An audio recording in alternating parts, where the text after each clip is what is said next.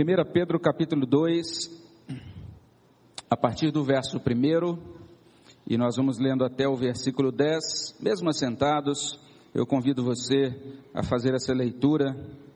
Nós vamos ler juntos a palavra de Deus. Leiamos juntos. Despojando-vos, portanto, de toda maldade e dolo, de hipocrisias e invejas, e de toda sorte de maledicências, desejai ardentemente, como crianças recém-nascidas, o genuíno leite espiritual, para que por ele vos seja dado crescimento para a salvação, se é que já tendes a experiência de que o Senhor é bondoso. Chegando-vos para ele a pedra que vive, rejeitada sim pelos homens, mas para com Deus eleita e preciosa. Também vós mesmos, como pedras que vivem, sois edificados casa espiritual, para serdes sacerdócio santo, a fim de oferecerdes sacrifícios espirituais agradáveis a Deus por intermédio de Jesus Cristo, pois isso está na Escritura. Eis que ponho em Sião uma pedra angular, eleita e preciosa, e quem nela crer não será de modo algum envergonhado. Para vós outros, portanto, os que credes, é a preciosidade, mas para os descrentes, a pedra que os construtores rejeitaram, essa veio a ser a principal pedra, angular, e pedra de tropeço, e rocha de ofensa. São estes os que tropeçam na palavra, sendo desobedientes para o que também foram postos. Vós, porém, sois raça eleita e sacerdócio real nação santa, povo de propriedade exclusiva de Deus, a fim de proclamardes as virtudes daquele que vos chamou das trevas para a sua maravilhosa luz. Vós, sim, que antes não erais povo, mas agora sois povo de Deus, que não tinhais alcançado misericórdia, mas agora alcançastes misericórdia. Abençoa-nos, Senhor Deus, nesse momento de meditação na tua santa palavra. Fala aos nossos corações, derrama graça sobre todo o teu povo, sobre cada pessoa que está reunida nesse lugar. Abençoa as nossas vidas, Senhor. É o que suplicamos no nome de Jesus. Amém, Senhor Deus. Como disse no início, meus irmãos, hoje é uma manhã especial. Na verdade, todo o dia, né, está, está sendo dedicado para a eleição de oficiais para a nossa igreja, presbíteros e diáconos é, no final desse dia, no, no culto da noite, logo depois da divulgação, da contagem dos votos, então nós certamente, se Deus assim nos permitir, estaremos chamando aqui os irmãos que forem eleitos para orarmos por eles, para pedir a bênção de Deus sobre o trabalho deles nessa obra tão importante da, do oficialato da igreja.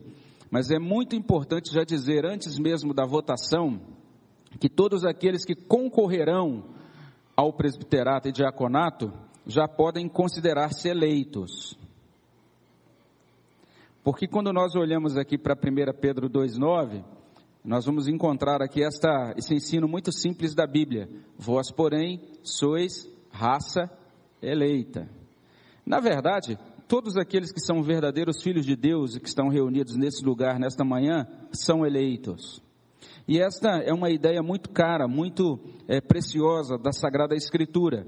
Essa ideia bíblica da eleição, ela enseja tanto um privilégio como também algumas responsabilidades. E é muito importante entendermos isso. Sempre que a Bíblia fala sobre eleição, ela também vai ligar, vai conectar a ideia de eleição responsabilidades. A eleição sempre traz privilégios de Deus, mas nos coloca, nos coloca diante de algumas, alguns deveres. E quando nós olhamos para o texto, o texto sublinha, ele destaca bem o privilégio no final do verso 9, porque ele diz lá no, verso, no finalzinho do verso 9 que nós somos chamados das trevas para a maravilhosa luz de Deus. E lá no verso 10 a gente lê que nós não, era, não, era, não éramos povo, mas agora nós somos povo. Nós não tínhamos alcançado misericórdia, mas agora nós alcançamos misericórdia. Ou seja, estávamos em trevas, mas agora estamos na luz. Nós estávamos desgarrados e perdidos, mas agora nós somos achados, fomos incluídos. Nós éramos estranhos a Deus, mas agora nós somos chamados de povo de Deus. Nós sofríamos debaixo da ira de Deus, mas agora nós fomos envolvidos na misericórdia de Deus, nós alcançamos essa misericórdia. Ou seja, tudo isso é unicamente por graça. O versículo 9 é muito é, claro nesse sentido: diz assim, Ele nos chamou. Ele decidiu fazer isso, a nossa salvação foi iniciativa dele. E isso é verdade quanto ao chamado para salvação, grande privilégio, grande obra da graça de Deus mas também é verdade quanto ao chamado para o serviço. Então, isso que se realizará hoje, né, a eleição de líderes da igreja, a oportunidade de irmãos é, iniciarem um mandato agora como oficiais da igreja, servindo a Deus, isso tudo é grande privilégio, tudo isso é obra da graça de Deus. A gente precisa compreender isso desta maneira. E é claro que Deus usa meios para confirmar o seu chamado para a nossa vida. Por exemplo, ele usa meios para nós sermos chamados para a salvação.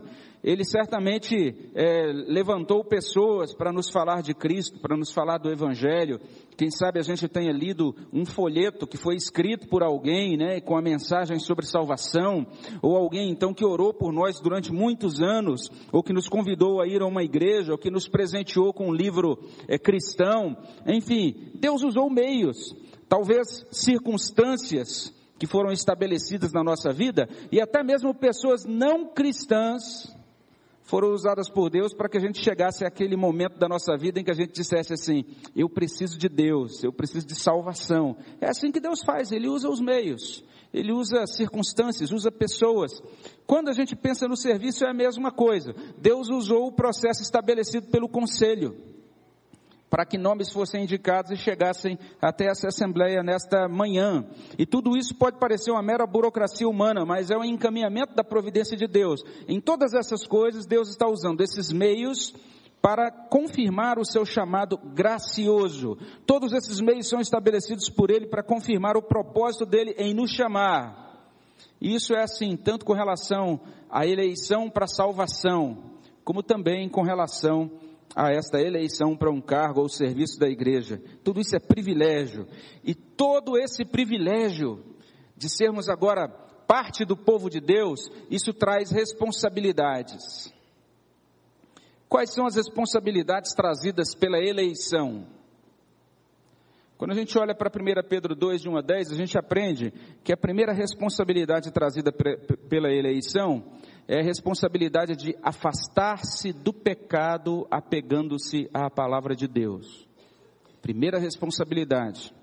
Verso 1 traz assim: Despojando-vos, portanto, de toda maldade e dolo, de hipocrisias e invejas, e de toda sorte de maledicências, desejai ardentemente, como crianças recém-nascidas, o genuíno leite espiritual, para que por ele vos seja dado crescimento para a salvação, se é que já tendes a experiência de que o Senhor é bondoso. Então a primeira coisa a fazer é afastar-se do pecado.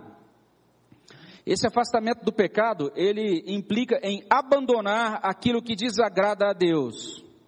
E o texto vai dizer: o que é que desagrada a Deus? E aí vem a lista: maldade, dolo, hipocrisias, invejas, toda sorte de maledicências. A nova tradução na linguagem de hoje traz assim: abandonem tudo o que é mal, toda mentira, todo fingimento, toda inveja, todas as críticas injustas. A edição de Almeida, revista e corrigida, muda um pouquinho, traz assim: malícia, engano, fingimentos, invejas e murmurações. A gente precisa entender que Deus não se agrada destas coisas.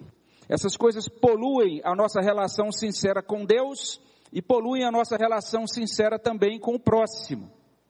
Tudo isso que é, impede a nossa caminhada amorosa e sincera com Deus e com o próximo tem que ser deixado de lado. E a gente se lembra então da letra que terminamos de cantar: Pelo amor conhecido é o cristão. Ele é alguém que se distingue porque ele ama a Deus, ele ama o próximo acima de todas as coisas. E isso é extremamente importante. Essas coisas que são desagradáveis a Deus, que impedem que a gente caminhe em amor uns com os outros, elas precisam ser abandonadas. Porque nós precisamos ser bondosos, ou seja, sem qualquer malícia. A gente precisa ser verdadeiro, ou seja, sem qualquer engano ou fingimento. Contentes de alma, ou seja, sem qualquer inveja. Puros no falar uns dos outros, sem qualquer maledicência, sem qualquer crítica, sem qualquer murmuração. E a insistência nesses pecados destrói a vida cristã. Não apenas isso, mas a insistência nesses pecados destrói o serviço cristão nos impede de trabalhar bem. Muita gente que tem às vezes até proficiência, é habilidoso para trabalhar. É a, é típica pessoa que a gente olha e diz: olha bem o potencial desse irmão ou dessa irmã. Mas às vezes, porque insiste nesses pecados que destroem a relação humana, que não demonstram amor, que não demonstram, é, que não fazem aproximar-se de Deus e do próximo, essas pessoas ficam, é, de certa maneira, impossibilitadas de produzir bom fruto cristão. Então a Bíblia está dizendo: esse é o primeiro dever, essa é a primeira responsabilidade. Afaste-se do pecado. E como que a gente se afasta do pecado? A gente se afasta do pecado desejando a Bíblia como uma criancinha deseja o leite. Várias vezes eu li 1 Pedro capítulo 2, a partir do verso 2, e eu, muitas vezes, quando li esse versículo, eu pensava que era um versículo só para novos convertidos. Então é mais ou menos assim: o novo convertido é um bebê espiritual. Então, como ele é um bebê espiritual, ele é uma criança recém-nascida, ele tem que beber do leite, desejar ardentemente esse leite espiritual para o crescimento dele. Mas não é esse o caso, não é esse o ensino. O ensino de 1 Pedro é um ensino para todos os cristãos. Pedro estava escrevendo para crentes de todos, ah, de todas as, de todos os tempos, né, vamos dizer assim, de conversão. A palavra dele se dirige para crentes novos, recém-convertidos, mas se dirige também para crentes maduros na fé. Mesmo se você tiver 30, 40, 50 anos como cristão, você ainda precisa desejar todos os dias a palavra de Deus de modo ardente, assim como uma criança deseja o leite materno. Essa é a ideia do versículo 2. A gente verifica isso em algumas outras traduções. A, no, a, nova tradução na linguagem de hoje, ela vai traduzir a palavra que é, que é traduzida aqui como desejo ardente, na nossa, na nossa versão, ela traduz assim: vocês devem desejar sempre, ou seja, todos os dias, mesmo se você já for um cristão de muito tempo de igreja. Todas as vezes que você pensar na palavra, você deve ser movido por esse ímpeto. Como eu quero a palavra, como eu anseio pela palavra, como eu desejo a palavra, como eu, eu tenho fome e sede de, das verdades de Deus que estão presentes nessa palavra. Nunca ter uma relação mecânica com a palavra, nunca deixar de lado a palavra, nunca desapegar-se da palavra. É isso que a Bíblia diz, quando lemos lá no Salmo 119, de 9 a 11, de que maneira poderá o jovem guardar puro o seu coração, observando segundo a tua palavra. E aí continua assim lá no verso 10 do Salmo 119: De todo o coração te busquei não me deixes fugir aos teus mandamentos, guardo no coração as tuas palavras para não pecar contra ti. Ou seja, o afastamento do pecado só é possível quando a gente deseja ardentemente, sempre, de coração, afetuosamente a palavra de Deus. E isso ao ponto de desfrutar diariamente dessa palavra. Deus nos deu, de forma muito graciosa, né, nesses últimos meses, vários bebês. Então, várias, alguns casais foram agraciados com bebês. E essa é a rotina do casal que é, está agora lidando com um bebê que chegou há poucos dias ou há poucas semanas.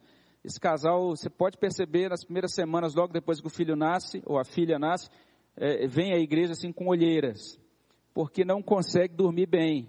Porque o bebê é o seguinte: quando chega a hora de mamar, ele abre o berreiro.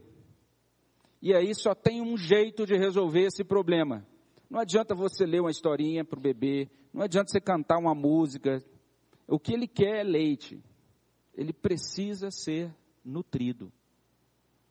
Nós precisamos ser crentes assim todos os dias com relação à palavra de Deus. Precisamos ter essa, essa necessidade visceral, fisiológica da palavra de Deus. Sem a palavra de Deus, nós sentimos fome.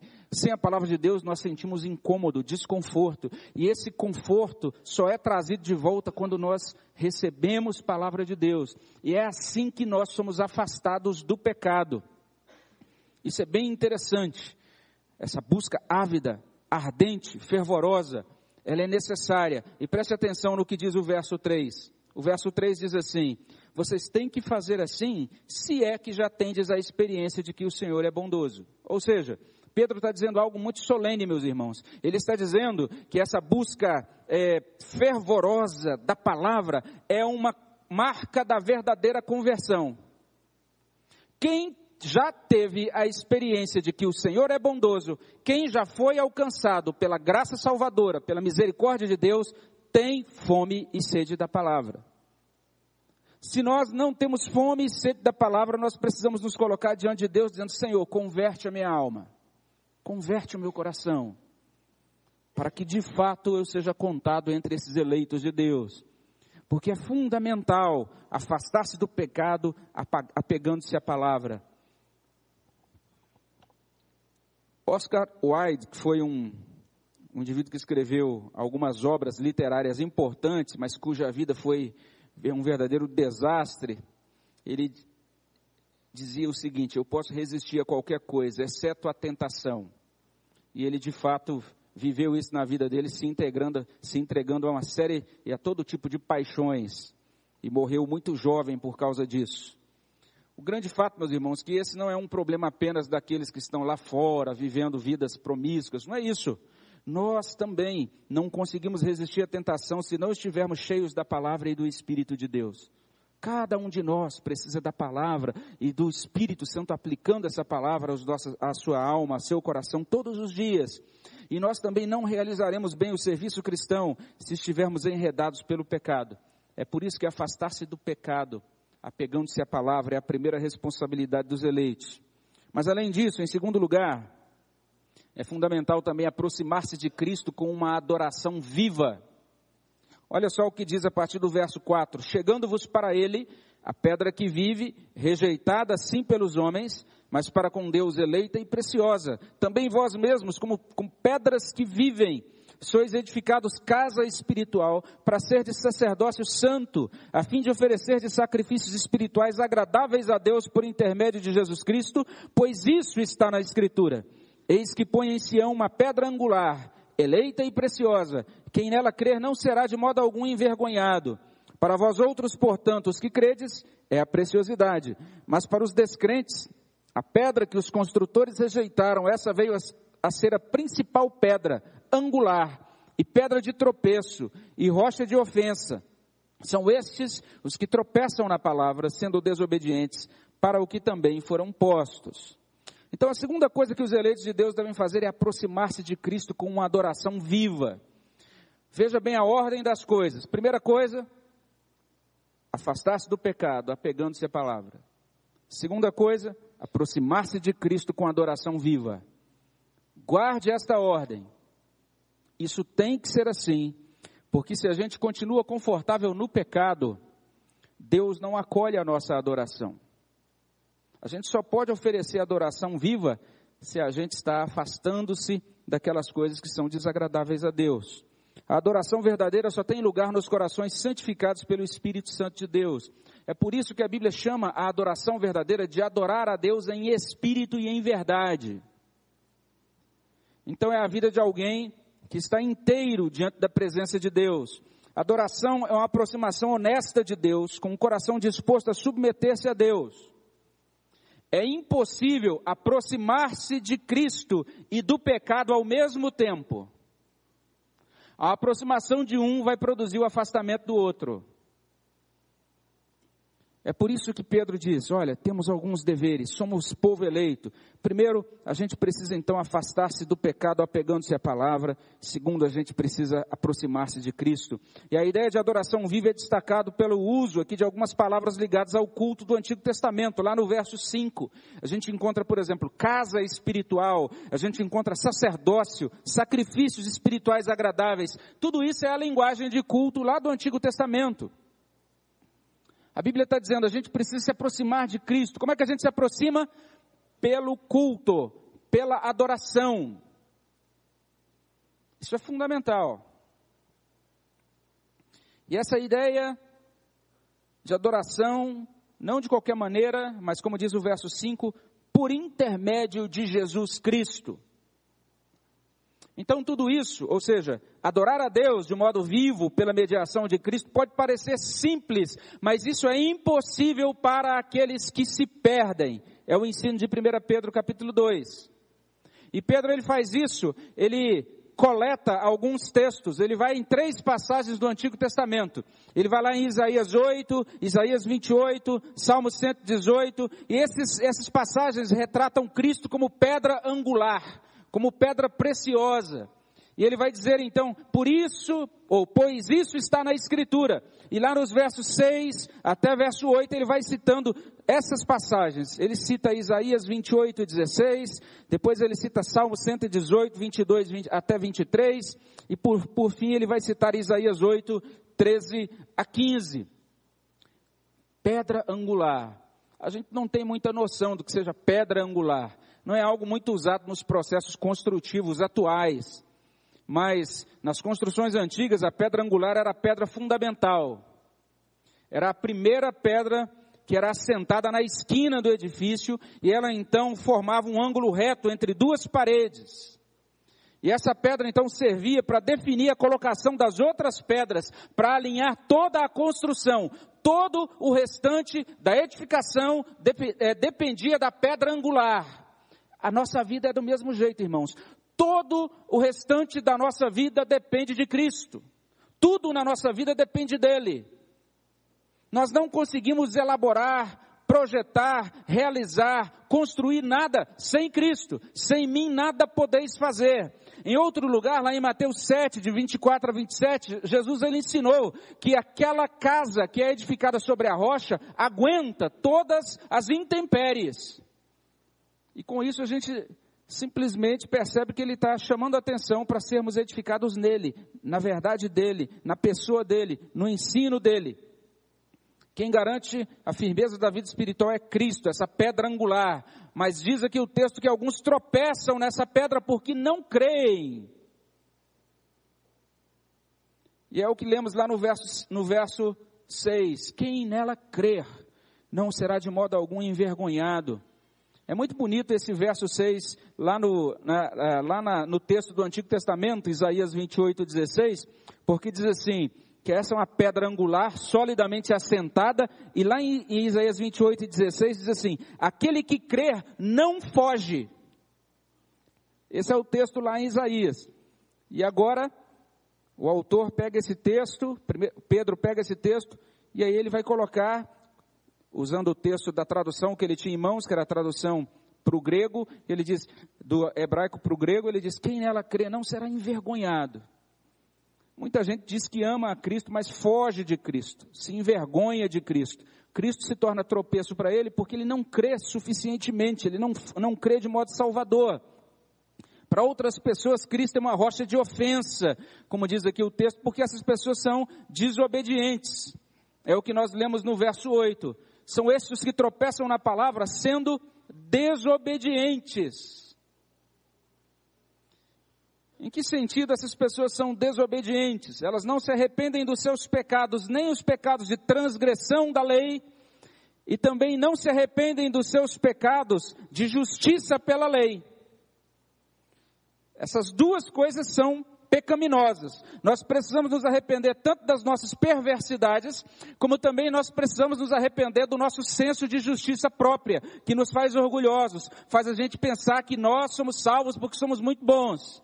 Cristo é uma rocha de ofensa, porque ele mostra que a salvação é única e exclusivamente pela obra dele, pela graça, mediante a fé, não vem de nós, é um dom de Deus. Isso ofende aqueles religiosos que querem se sentir justos porque são muito piedosos diante dos homens. E esses que estão ligados a Cristo, a pedra angular, eles são tornados, veja bem, o verso 5, pedras vivas. É muito bonito esse versículo. Quando chama a cada um de nós, Cristo, pedra angular, cada um dos cristãos, uma pedra compondo esse edifício. Mas não é uma pedra qualquer, é uma pedra viva. Alguns cristãos, até a gente pode dizer assim, cristão, esse irmão parece uma pedra, porque de fato ele é rígido, ele parece firme, mas alguns cristãos que são muito firmes nas suas, nas suas tradições, na essência eles são frios, são cadavéricos. A Bíblia vai dizer que nós temos que ser pedras vivas. Está falando da adoração, da aproximação que a gente tem que ter de Cristo para oferecer esses sacrifícios espirituais agradáveis a Deus. Mas alguns cristãos, então, não consideram, não entendem bem o que significa cultuar como pedras vivas. Alguns do culto são críticos de tudo mas eles jamais se colocam sob o crivo da palavra de Deus. Alguns se apegam à forma e desconsideram o conteúdo. Alguns dizem assim: ah, esse, esse salmo da liturgia é muito longo, mas eles não atentam para o ensino do salmo. Outros dizem: ah, eu não gostei desse hino ou cântico, mas não se preocupam em entender o que está sendo cantado. E existem aqueles que pensam assim: ah, que oração cumprida, mas eles não estão acompanhando para dizer amém não entendem que tem que cultuar como pedras vivas. Os salvos, como pedras vivas, oferecem adoração viva. E os servos, então, devem trabalhar como ato de culto fervoroso. Aqueles que, estão, que estarão sendo eleitos, que serão eleitos hoje, precisam entender isso. Aqueles que já estão no trabalho de Deus, já estão envolvidos na obra de Deus, têm que entender isso. Cada serviço que eu realizo é ato de culto é para a glória de Deus.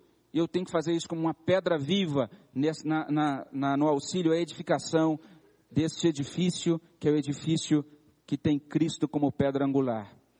Então, por isso, irmãos, aproximar-se de Cristo com essa adoração viva é uma responsabilidade dos eleitos. Mas não apenas isso. É fundamental, em terceiro e último lugar, cumprir a missão como exemplos da graça transformadora. Veja aí versos 9 e 10 Vós, porém, sois raça eleita, sacerdócio real, nação santa, povo de propriedade exclusiva de Deus, a fim de proclamardes as virtudes daquele que vos chamou das trevas para a sua maravilhosa luz. Vós sim que antes não erais povo, mas agora sois povo de Deus, que não tinhas alcançado misericórdia, mas agora alcançastes misericórdia. Então a terceira coisa que os eleitos de Deus devem fazer é cumprir a missão. Como é que se cumpre a missão? Como exemplo da graça transformadora. Eu não preciso me deter muito nesse ponto, a gente tem ouvido bastante sobre isso nos últimos 40 dias, sobre o chamado que Deus nos faz para que o sirvamos de diferentes maneiras, especialmente evangelizando. Mas é interessante notar isso, que evangelizar não é complicado. Basta dizer às pessoas que Cristo é o nosso único e suficiente Salvador. Cristo é o nosso único Senhor. E se alguém perguntar assim, mas como que é isso? Me explica melhor. Então a gente pode responder: olha, Cristo me chamou das trevas para a sua luz. Veja a minha vida. Veja como eu era antes, como eu estava antes e como eu estou agora. É só isso. Olha o que Cristo fez por mim. Perceba a transformação. Eu era cego, agora vejo. Eu era manco, agora eu caminho. Eu era medroso, agora eu enfrento os problemas com fé. Eu era escravo de hábitos destrutivos, agora eu sou liberto. Eu era mal-humorado, encrenqueiro, ranheta, agora eu sou calmo, sou pacífico, sou alegre. É isso que Cristo fez. Isso é evangelizar, cumprir a missão. É dizer, olha, esse é o Deus que me chamou das trevas para a sua luz. Antes eu estava ruim, rapaz, eu não era povo mas agora eu sou povo de Deus. Antes eu estava longe da misericórdia, mas agora eu alcancei a misericórdia. E a partir desse testemunho vivo, a gente convida, a gente atrai as pessoas a conhecer a Jesus, de modo muito simples. Com isso, meus irmãos, eu quero dizer que o eleito é um ganhador de almas. Essa é a responsabilidade da eleição. Se você é um eleito de Deus, você precisa entender, eu sou um ganhador de almas. E tem de ser assim, porque esta é a finalidade da nossa eleição. É o que a gente vê no texto.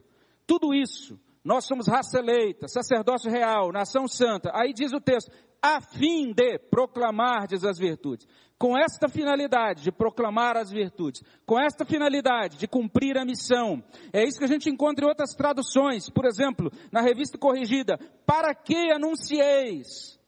Na nova tradução na linguagem de hoje, para anunciar os atos poderosos de Deus. É para isso que fomos eleitos. É para isso que somos povo de Deus. E como nós temos ouvido desde fevereiro, nós não somos simplesmente eleitos, nós somos eleitos para, nós fomos eleitos a fim de. O eleito sempre assume essa responsabilidade do testemunho. Isso não tem nada a ver com dom espiritual. Já ouvi muita gente dizer assim: ah, eu não evangelizo porque eu não tenho dom de evangelista. Surgiu há alguns anos atrás, década de 90, final da década de 80 e década de 90, um ensino que eu considero extremamente pernicioso, considero quase que diabólico, se não totalmente. É a ideia de que alguns têm o dom de evangelista e outros não. Então muitas pessoas dizem assim: como eu não tenho o dom de evangelista, então eu não preciso evangelizar. Mas a Bíblia diz acerca de todo o povo de Deus, que todo o povo de Deus, ele agora foi eleito, ele agora é raça eleita, é povo de Deus, é essa nação sacerdotal, a fim de proclamar a fim de evangelizar, a fim de ganhar almas. Isso não é dom espiritual, isso é responsabilidade cristã. Nós somos chamados para isso. Os, os, presbiterianos de algumas décadas atrás entendiam muito bem isso. Eles iam para as ruas com um folhetinho na mão, sem falar muita coisa direito, cantando meio desafinado, mas eles entendiam que tinham de evangelizar. Eles se reuniam de modo muito simples numa casa e iam se reunindo ali várias semanas seguidas e de repente ali já era um ponto de pregação e já era uma congregação porque os crentes todos entendiam que tinham que evangelizar. A igreja presbiteriana de Lusiânia, em Goiás, nasceu dessa maneira. Uma família começou a ler a Bíblia, e essa família então viu pela Bíblia que precisava seguir a Deus do jeito que a palavra de Deus ordenava. Aquela família deixou de ir às missas e o padre foi visitá-los então e falou: Não, padre, a gente não pode mais ir à missa, agora a gente é crente. Mas como é que vocês são crentes? A gente leu aqui a Bíblia, a gente agora entende que tem que ser assim. E agora nós vamos nos reunir aqui separado. E essa família de crentes, que eram muito simples, começou a ler a Bíblia ali e chamando, chamar os vizinhos, e eles começaram a orar: Deus, manda um pastor para ensinar a Bíblia para a gente. E aí foi o reverendo John Boyle, um dos grandes evangelistas da igreja, no finalzinho do século XIX. E ele saiu de São Paulo evangelizando a cavalo, dizendo: Ah, vou plantar igrejas onde não tem igreja. Chegou nessa cidadezinha, Lusiânia, falou: Vou iniciar uma igreja aqui. Quando ele chegou lá, alguém falou: oh, O senhor é, é pastor? O senhor? Oh, tem um grupo de crente aqui esperando um pastor. Ele falou: oh, O pessoal está esperando. E o povo já estava lá o povo já, já, estava esperando o pastor, ele não precisou iniciar nenhum trabalho evangelístico, porque já existia, já nasceu uma igreja de pessoas muito simples que entenderam isso. Que eles eram, estavam ali para ganhar almas. Eles estavam ali para proclamar as virtudes de Deus. Que grande bênção. Por isso, cumprir a missão como exemplo da graça transformadora é um dever dos eleitos de Deus. E, aqui, e a partir daqui a gente pode concluir, meus irmãos. Os cristãos verdadeiros, então, eles são raça eleita, sacerdócio real, nação santa, povo de propriedade exclusiva de Deus. Isso é um grande privilégio. Então, guarde isso no seu coração. Não há nenhum cristão que não seja privilegiado. Eu não sei quais são os problemas que você está passando na sua vida hoje. Você precisa é, repetir para si mesmo. Isso não é autoajuda, isso é ajuda bíblica. Eu sou um privilegiado, porque Deus me elegeu, Deus me escolheu, Deus me salvou. Isso é um grande privilégio. E esse privilégio acarreta três responsabilidades: afastar-se do pecado apegando-se à palavra, aproximar-se de Cristo com adoração viva, cumprir a missão como exemplos de graça transformadora.